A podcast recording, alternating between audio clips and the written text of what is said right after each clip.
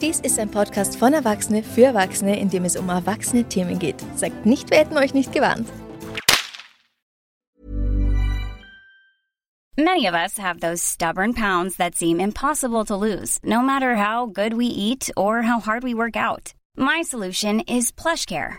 PlushCare is a leading telehealth provider with doctors who are there for you day and night to partner with you in your weight loss journey. They can prescribe FDA-approved weight loss medications like Wagovi and Zepbound for those who qualify. Plus, they accept most insurance plans. To get started, visit plushcare.com slash weight loss. That's plushcare.com slash weight loss. Ach, kennt ihr das, wenn ihr euch irgendwie nicht so richtig motiviert fühlt und Inspiration braucht? Jemanden, zu dem ihr aufsehen könnt? Jemand, der oder die Großes geleistet hat? Eine Art Vorbild. In der Geschichte finden wir doch genug Personen und vor allem Frauen, die durch ihre Taten in die Geschichte eingegangen sind. Fragen wir mal Google. Ah ja, hier haben wir was. Marie Antoinette. Gier nach Luxus, Spielen und Sex machte sie zur Unperson. Hm, okay. Naja, mal weitersuchen. Ich weiß, eine Frau, die Großes geleistet hat, politischen Einfluss hatte, intelligent war, strategisch, Katharina die Große. Da, die Zarin, die als Sexmonster verunglimpft wurde.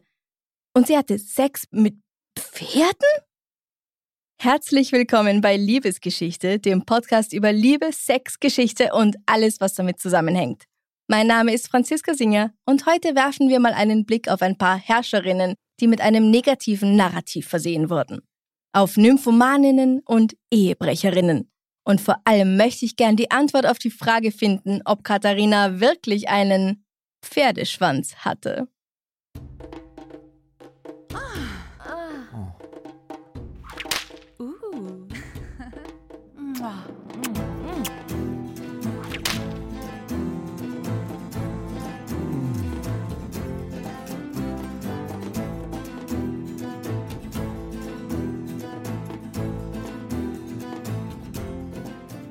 Sexskandale ziehen sich durch die Geschichte.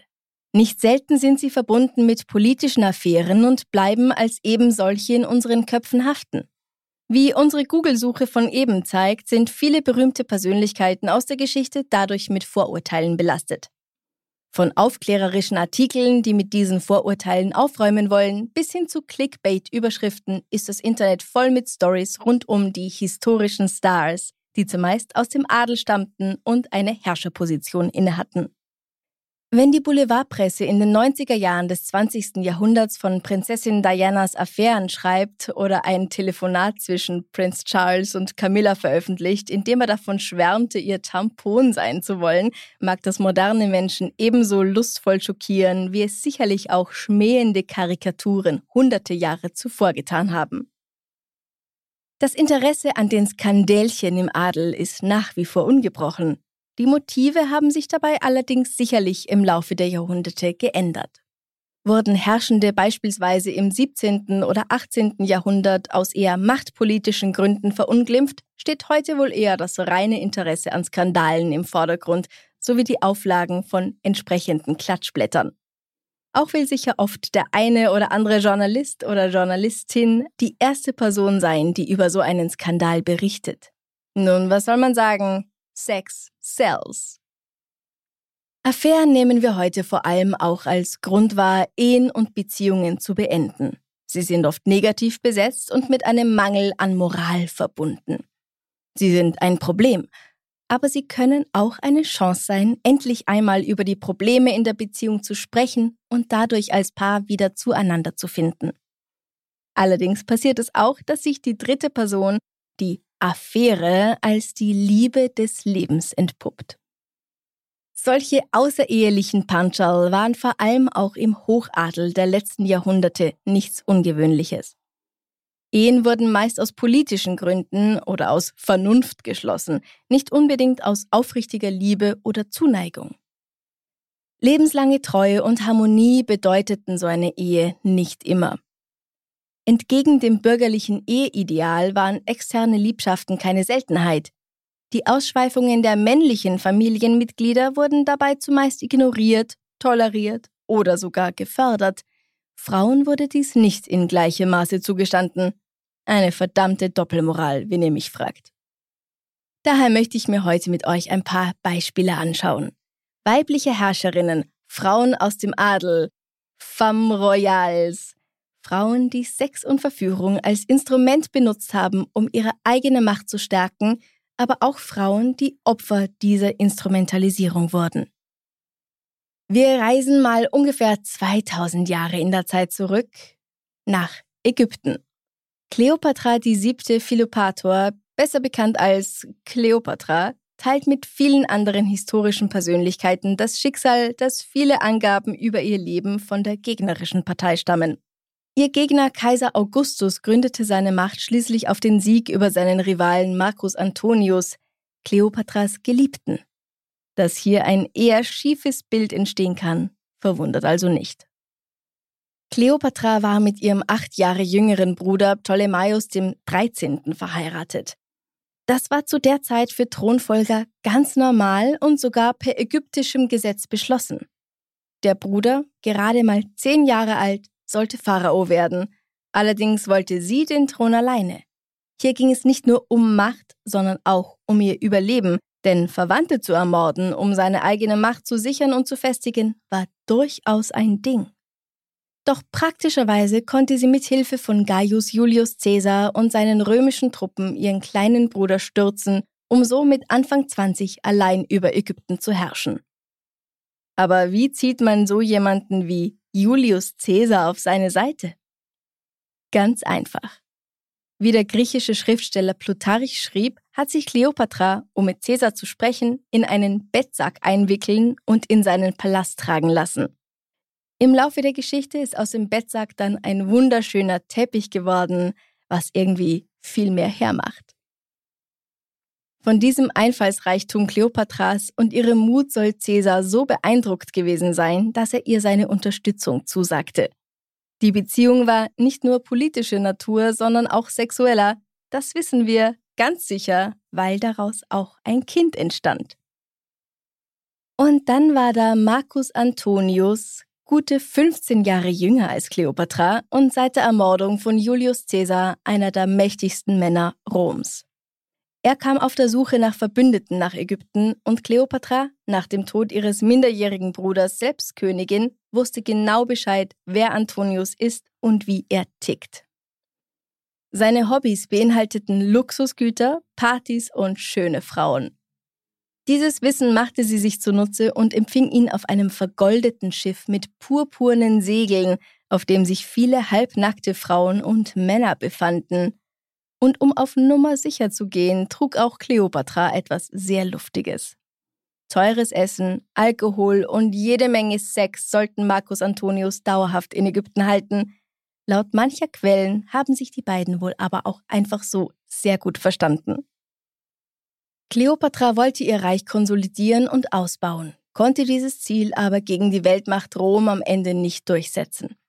Doch sie gewann durch Charme und Geschick die beiden mächtigsten Römer ihrer Zeit als Geliebte und konnte mit deren Hilfe für einige Zeit die Machtstellung des Ptolemäerreichs deutlich verbessern. Doch auch bei dem recht subjektiven und sehr römischen Bericht Cassius Dios heißt es, dass Kleopatra sogar versucht habe, ihren Feind, den Kaiser Augustus, zu verführen und dass der aufgrund seiner Tugendhaftigkeit natürlich widerstehen konnte. Wie edel von ihm. Mit Kleopatra starb also eine Vollblutpolitikerin, aber sicherlich auch eine leidenschaftliche, verführerische Frau. Gehen wir ein paar Jahrhunderte weiter in die Zeit der Tudors. Die Zeit Heinrichs des Achten oder Henry VIII ins 15. und 16. Jahrhundert. Das Schicksal seiner Ehefrauen ist legendär. Um sich diese insgesamt sechs Frauen zu merken, lernen britische Schulkinder teilweise noch folgenden Reim. Divorced, beheaded, died. Divorced, beheaded, survived. Wer vielleicht das Musical Six kennt, kriegt dabei sofort einen Ohrwurm. Ging zumindest mir so. Das erste Beheaded gilt dabei seiner zweiten Frau, Anne Boleyn. Ihr Ruf wurde durch Anschuldigungen ruiniert, den König von England mit insgesamt fünf Männern betrogen zu haben. Darunter soll sogar ihr eigener Bruder George gewesen sein. Die Härte dieser Anschuldigungen schadeten Anne nachhaltig und sollten den König hingegen als Opfer dastehen lassen. Der König, der viele Geliebte neben seiner Ehe hatte. Was für eine Doppelmoral. Ganz zufällig waren die Männer, die wegen Annes Ehebruch verurteilt wurden, allesamt Gegner von Thomas Cromwell, der sich eine entsprechende Stellung am Hofe versprach. Durch Intrigen konnte also ein ganzer Schlag Menschen vernichtet werden, die einer Karriere im Weg standen. Doch hat Anne nun wirklich Heinrich betrogen? Der britische Historiker Eric Ives hat in seinem Buch The Life and Death of Anne Boleyn aufgezeigt, dass drei Viertel der Anschuldigungen, dass Anne ihren Mann betrogen haben soll, widerlegt werden können, weil weder die Beschuldigten noch Anne selbst zur genannten Zeit an den genannten Orten zugegen waren. Sie hatten also ein Alibi. Aber das galt nichts. Schließlich stand auch der Ruf des Königs mit auf dem Spiel. Oder vielleicht eher sein eigener Stolz. Anne Boleyn war bestimmt kein Flittchen, sondern ein Opfer politischer Intrigen und der Machtgier mehrerer Männer, nicht zuletzt ihres eigenen Vaters, der sie in die Ehe mit Heinrich getrieben hatte. Auch Annes Cousine Catherine Howard erging es nicht besser. Sie wurde Heinrichs fünfte Gemahlin, als er 49 und sie zwischen 15 und 20 Jahren alt war, so genau weiß man das leider nicht. Bevor sie ihn heiratete, nicht so sehr freiwillig im Übrigen, musste sie die Erfahrung machen, von ihrem vermutlich um einiges älteren Musiklehrer gegroomt und zu sexuellen Handlungen gezwungen zu werden. Kurz nach der Eheschließung wurde Heinrich VIII. schwer krank und die junge Catherine musste sich mit seinen unvorhersehbaren Stimmungsschwankungen und Zornesausbrüchen herumschlagen. In dieser Zeit suchte das Mädchen die Nähe eines jungen Mannes namens Thomas Culpeper, mit dem sie sogar früher schon die Ehe erwogen hatte. Wenn ihr euch nun fragt, wieso macht sie sowas als Gattin des Königs, der nun wahrlich keine Eins in Sachen Beziehungen verdient hätte, sie war halt verliebt. Nicht in den König, den alten, hässlichen, zornigen Sack, sondern in Thomas, der ihr Aufmerksamkeit und das Gefühl der Geborgenheit schenkte. Dann gab es da noch ein zweites Gspusi, Francis Derham, und da solche Geheimnisse immer irgendwann ans Tageslicht kommen, erfuhr Heinrich selbst davon. Entsetzt, dass die 30 Jahre jüngere bei der Eheschließung womöglich keine Jungfrau mehr war und sie ihm offenbar noch dazu fremdgegangen war, wird allen Beteiligten der Prozess gemacht. Und am Ende rollen Köpfe, nicht zuletzt der von Catherine. Divorced, beheaded, died. Divorced, beheaded, survived. Die Cousinen Anne und Catherine teilen sich das Schicksal, diejenigen der sechs Ehefrauen von Heinrich VIII. zu sein, die durch ihn ihren Kopf verloren haben. Währenddessen war es natürlich total in Ordnung, dass Henry selbst mehrere Mätressen hatte, Drei von ihnen hat er schließlich geheiratet, mit anderen hat er Kinder gezeugt und eine nicht zu vernachlässigende Zahl von ihnen waren untereinander verwandt. Werfen wir einen Blick über den Kanal nach Frankreich. Marie Antoinette erfreute sich in den ersten Jahren als Königin von Frankreich und als Frau Ludwigs XVI. großer Beliebtheit beim französischen Volk. Mit der Zeit sank ihre Popularität allerdings und die Zahl der Gerüchte sowie der Schmähschriften häuften sich immer mehr. Besonders im Rahmen der Französischen Revolution wurde ihr so einiges angedichtet, nichts, was auch nur annähernd nachzuweisen wäre. Wenn sie kein Brot haben, dann sollen sie doch Kuchen essen. Wurde ihr dabei ebenso von politischen Gegnern angehängt wie Affären, sowohl die berühmte Halsbandaffäre als auch jene sexueller Art. Unter anderem soll sie unzählige Liebschaften mit sowohl Männern als auch Frauen gehabt haben und im Zuge ihres Prozesses wurde ihr zusätzlich vorgeworfen, ihrem Sohn Louis Charles das Masturbieren beigebracht zu haben. Diesen Vorwurf wies die Königin allerdings so vehement von sich, dass sogar die Zuschauer ihre Empörung demonstrierten, sodass diese Anklage fallen gelassen wurde. Wie viele Frauen war auch Marie Antoinette ein Opfer einer unglücklichen Ehe als sie mit nur 14 Jahren mit Ludwig XVI. verheiratet und ganz allein, ohne ein Andenken an ihre Heimat Wien, nach Frankreich gebracht wurde, sogar ihr Hündchen musste sie an der Grenze abgeben, wurde von ihr auch bald ein Thronfolger erwartet. Das klappte allerdings auch nach sieben Jahren Ehe nicht, denn an einer Sache mangelte es gewaltig bei Ludwig und Marie Sex. beziehungsweise wohl auch der entsprechenden Aufklärung. Maries Bruder Josef II., der spätere Kaiser von Österreich, reiste sogar extra nach Versailles, um seine Schwester hier zu unterstützen. Nein, nein, er hat nicht mit ihr geschlafen. Sein Job war es, Ludwig Sexnachhilfe zu geben. Denn offenbar musste er dem König von Frankreich erst einmal erklären, wie der Beischlaf funktioniert. Und dass es nicht reicht, ihn einfach nur reinzuhängen. Sein Befund, den er 1777 in einem Brief an seinen Bruder Leopold festhielt, lautet Er hat ausgezeichnete Erektionen, führt sein Glied ein, verharrt dort regungslos vielleicht zwei Minuten lang und ohne sich zu ergießen, zieht er sein immer noch aufrecht stehendes Glied zurück und wünscht seiner Frau gute Nacht. Ob das der Wahrheit entspricht, ist nicht bekannt, da Josef ebenfalls eigene politische Interessen im Sinne hatte. Ich würde sagen, dass sich hier vielleicht auch mal eine Folge über den männlichen Adel anbietet, oder? Ich weiß nicht, ob man sich im Allgemeinen unbedingt Sextipps von Royals holen sollte, vor allem von denen vergangener Jahrhunderte. In diesem Fall half es aber, denn eineinhalb Jahre später wurde schließlich die erste Tochter Marie-Therese geboren. 1781 folgte ein Sohn und dann noch zwei weitere Kinder. Auch wenn es eher Ludwig war, welcher durch die Karikaturen dem Gelächter der europäischen Öffentlichkeit preisgegeben wurde, war es doch Marie, der die Schuld an dem sieben Jahre andauernden kinderlosen Dasein angelastet wurde. When you're ready to pop the question, the last thing you want to do is second guess the ring. At BlueNile.com you can design a one-of-a-kind ring with the ease and convenience of shopping online. Choose your diamond and setting. When you find the one, you'll get it delivered right to your door. Go to Bluenile.com and use promo code LISTEN to get $50 off your purchase of $500 or more. That's code LISTEN at Bluenile.com for $50 off your purchase. Bluenile.com code LISTEN. Hey, I'm Ryan Reynolds. At Mint Mobile, we like to do the opposite of what Big Wireless does. They charge you a lot, we charge you a little. So naturally, when they announced they'd be raising their prices due to inflation, we decided to deflate our prices due to not hating you. That's right. We're cutting the price of Mint Unlimited from $30 a month to just $15 a month. Give it a try at mintmobile.com slash switch. $45 upfront for three months plus taxes and fees. Promote for new customers for limited time. Unlimited more than 40 gigabytes per month. Slows. Full terms at mintmobile.com. Kommen wir zu einer Herrscherin, die nicht nur per Beinamen groß war, sondern auch als Liebhaberin. 21 namentlich bekannte sogenannte Favoriten soll sie gehabt haben.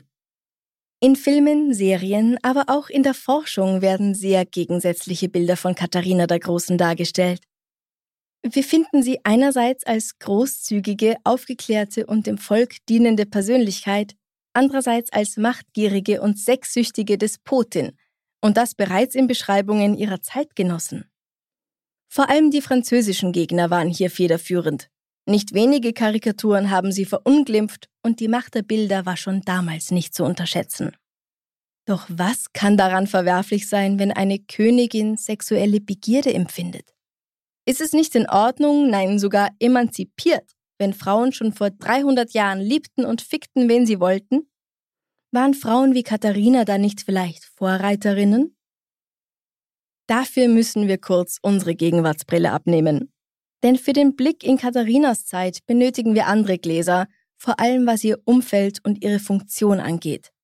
Und keine Sorge, die Sache mit den Pferden schauen wir uns am Ende auch noch an. Katharina lebte in einer von Gegensätzen geprägten Zeit. In vielen Ecken Europas hatten wir im 17. und 18. Jahrhundert einerseits die Zeit der Aufklärung, andererseits eine christlich geprägte Sexualmoral. Katharina wurde 1729 als Sophie Auguste Friederike von Anhalt-Zerbst geboren. Ihr Namenswechsel von Sophie Auguste Friederike von Anhalt-Zerbst zu Katharina oder Jekaterina fand dabei 1744 im Rahmen ihrer Aufnahme in die russisch-orthodoxe Kirche statt. Als junges Mädchen kam sie also vom Fürstentum Anhalt-Zerbst im Gebiet des heutigen Sachsen-Anhalt an den russischen Hof, um ihren Cousin zweiten Grades, Peter Ulrich von Schleswig-Holstein zu heiraten, den späteren Peter III., Kaiser oder Zar von Russland. Katharina war vor allem zwei Dinge, eine Frau und eine Prinzessin. Als solche war es ihr Hauptjob, Kinder zu kriegen und als gute, treue Gattin das Spiel am russischen Zarenhof mitzuspielen. Insgesamt also eine klassische Zweckehe. Ich könnte mir romantischeres vorstellen. Am Hofe angekommen und nach der Heirat mit Peter musste Katharina schnell feststellen, dass sich Peter lieber mit Affären vergnügte, statt mit ihr, seiner Ehefrau. Für Katharina bedeutete dieses Leben vor allem Einsamkeit, mit der sie lange zu kämpfen hatte, in einem fremden Land, in einer neuen Funktion und mit einem Mann, der ihr nicht geben konnte, was sie wollte. Anerkennung, Gesellschaft, Liebe und Sex. Da diese Ehe offenkundig unglücklich verlief und sie zu einer attraktiven jungen Frau herangewachsen war, stellten sich alsbald zahlreiche Verehrer ein. Einer von ihnen war der Kammerherr Sergei Saltikow. Die Jahre der Einsamkeit, der Wunsch, als Frau mitsamt ihrer Weiblichkeit wahrgenommen zu werden und das kultivierte Auftreten Saltikows führten dazu, dass Katharina im Sommer 1752 seinen Avancen nachgab. Diese Beziehung zu dem jungen Russen war die erste in einer Reihe von Affären, denen sich Katharina fortan hingab. Mit vollem Körpereinsatz begann sie, das mangelhafte Sexleben mit ihrem Ehemann auszugleichen. So wurde ihr schnell klar, dass sie lieber ihr eigenes Ding machen wollte und ritt die Welle der Selbstverwirklichung. Was nicht unbedingt einfach war. Ein Zitat Katharinas aus ihren Tagebüchern erlaubt uns einen kleinen Eindruck. Ich habe 18 Jahre lang ein Leben geführt, von dem 10 andere verrückt geworden und 20 an meiner Stelle vor Gram gestorben wären. Und ich will ganz ehrlich sein, wenn ich mit meinem Ehemann Sex haben will und den jahrelang nicht bekomme, dann wäre ich ja wohl auch frustriert. Doch Katharina blieb stark. Sie dachte sich wohl Scheiß auf Cousin Peter und sie wurde im Laufe der Zeit und bis heute bekannt für ihre diversen Liebhaber, von denen es 21 gegeben haben soll. Und diese Liebhaber, die hatte sie durchaus. Das ist historischer Fakt. Was wohl eher erschrecken mag, sind die Narrative ihrer Gegner und wie diese nach außen getragen wurden. Die Angriffe gegen Katharina beruhten dabei auf Misogynie, also Frauenfeindlichkeit, die vor allem seitens Frankreichs daherkam. Man warf ihr sogar Nymphomanie vor, also das gesteigerte Verlangen von Frauen nach Sex. Nymphe bedeutet Braut und Mania Wahnsinn, also eine Wahnsinnsbraut. Hm, eigentlich nichts Schlechtes, aber es ist etwas, was heute als zwanghafte Sexualverhaltensstörung oder Compulsive Sexual Behavior Disorder bekannt ist. Allerdings findet sie weder im ICD-10, der medizinischen Klassifikationsliste der WHO, noch im DSM-5, dem in den USA dominierenden psychiatrischen Klassifikationssystem Platz. War Katharina also eine Nymphomanin, die sich wahllos Männer schnappte, um ihre sexuelle Lust zu befriedigen? Dass manche Historikerinnen und Historiker sie als serielle Monogamistin bezeichnen, da sie ihre Favoriten niemals gleichzeitig hatte, deutet wohl eher nicht auf wahlloses Rumgeficke hin. Im Vergleich mit anderen Herrscherinnen ihrer Zeit merkt man aber, woher dieser Skandal rührt. Katharinas Zeitgenossin Maria Theresia von Österreich sagt man nämlich keine Liebhaber nach. Ganz im Gegenteil, sie förderte die Sittlichkeit, indem sie zum Beispiel harte Strafen für Prostitution einführte. Man munkelte, dass Maria Theresia vor allem aufgrund der Untreue ihres eigenen Ehemanns Franz Stephan ganz besonders streng in Sachen Unkeuschheit reagierte. Aus der Ehe mit Franz Stephan gingen am Ende dann doch insgesamt 16 Kinder hervor, das 15. davon übrigens Marie Antoinette. Und nennt mich verrückt, aber dazu gehört eine ordentliche Portion Sex.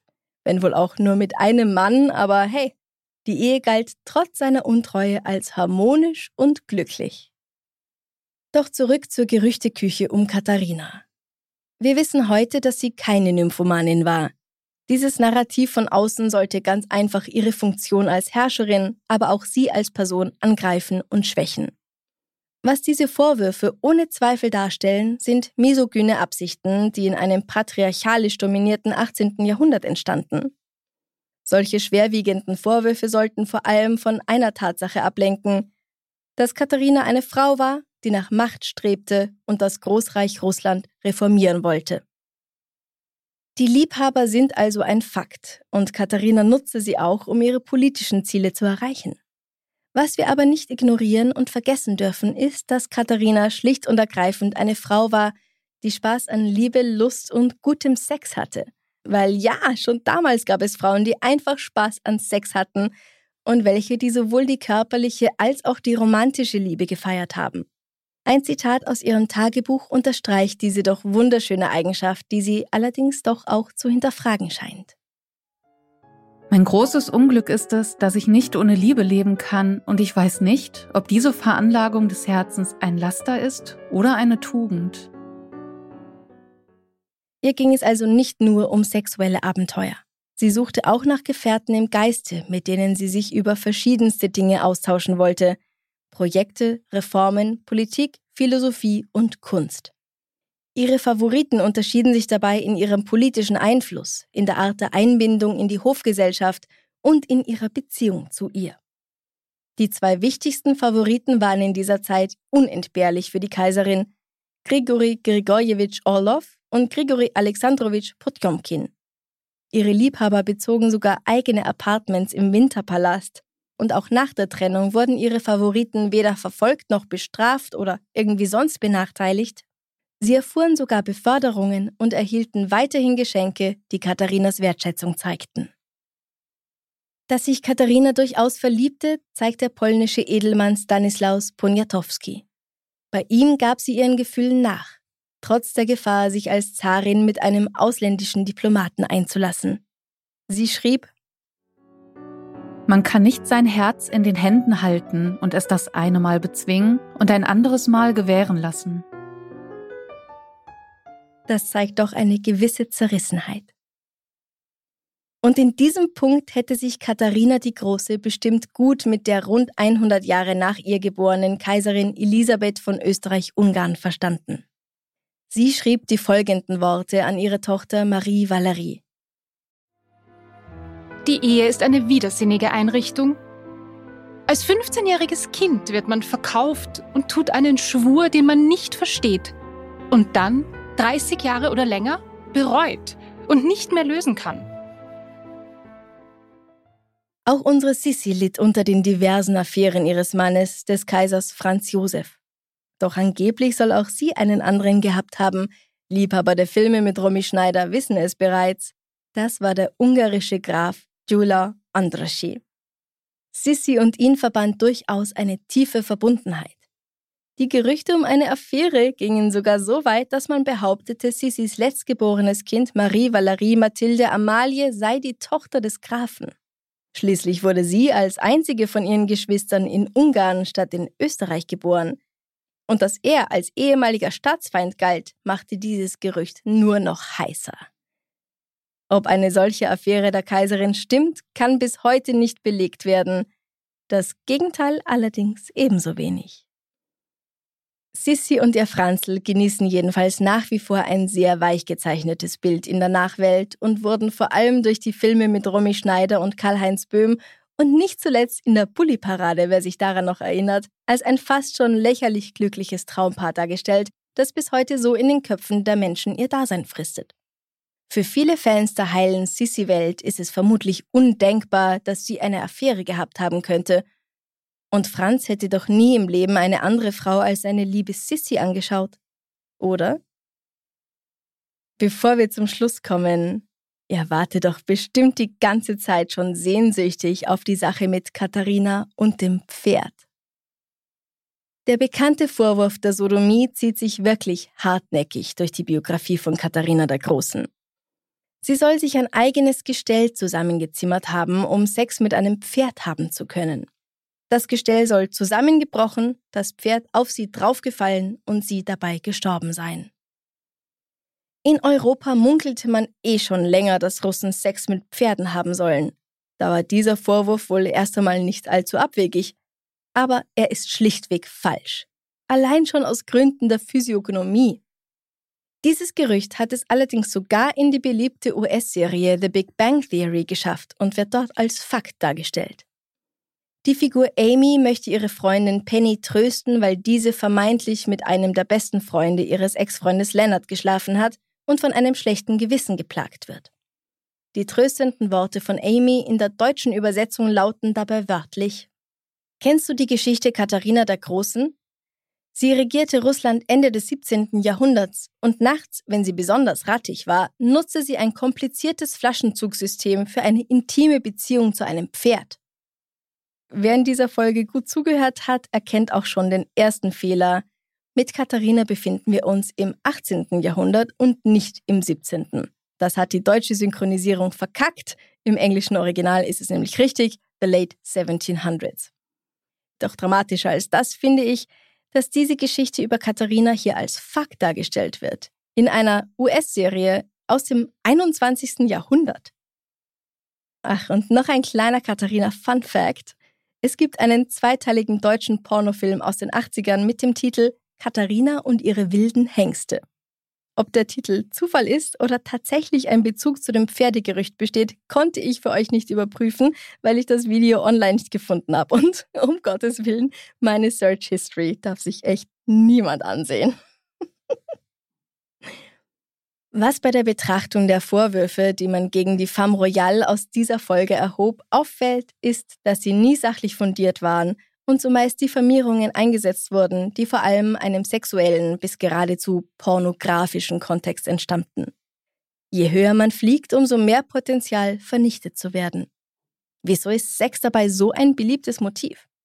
Wie wir sehen, sind Sexskandale bei den Männern nicht so dramatisch, Denken wir an Sissis Franz Josef, an Heinrich VIII. oder auch an den Zar Peter. Oder nicht zuletzt an Janet Jackson, deren Brust auf der Bühne entblößt wurde, was nicht ihre eigene Schuld war, und sie musste dafür büßen. Frauen in gewissen Machtpositionen trugen immer schon eine schwerere Last, und wenn der Ruf erst einmal ruiniert ist, dann lebt es sich nicht unbedingt ungeniert, sondern es kann furchtbar schwierig sein, diese dämlichen Gerüchte wieder aus der Welt zu schaffen. Intelligente und einflussreiche Frauen wie sie darauf zu reduzieren und ein negatives Narrativ daraus zu konstruieren, das sich bis heute hält, macht sowohl Sex und Lust zu etwas Negativen, als auch die Person, um die es geht. Im Kontext der Zeit betrachtet haben wir hier politische Instrumente vorliegen. Aber auch heute noch werden Sexskandale gegen Menschen verwendet, seien sie echt oder erfunden. Dass Sex eine der schönsten Nebensachen der Welt ist und schon immer war, ist es doch vollkommen in Ordnung, dass auch die VIPs von damals ihn genossen haben. Wenn euch diese Folge gefallen hat, dann abonniert bitte den Podcast, wenn ihr es nicht getan habt, um keine Folge zu verpassen und gebt uns 5 Sterne in eurer Podcast-App. Das wäre eine große Hilfe. Wenn ihr Themenvorschläge habt, dann schreibt sie mir gerne auf Instagram at Liebesgeschichte-Podcast. Vergesst nicht, das Glück der Erde mag zwar auf dem Rücken der Pferde liegen, aber es ist sicherer, wenn ihr euch nicht unter sie legt. Bis zum nächsten Mal. Bussi, Baba. Liebesgeschichte wurde kreiert und gehostet von Franziska Singer, das bin ich. Zusätzliche Recherche und unschlagbares historisches Fachwissen von Katrin Stupp MA. Vielen Dank an Katrin Stupp, Julia Stipsitz und Christoph Hackenberg in den Rollen von Katharina der Großen, Maria Antoinette bzw. Sissi und Josef II.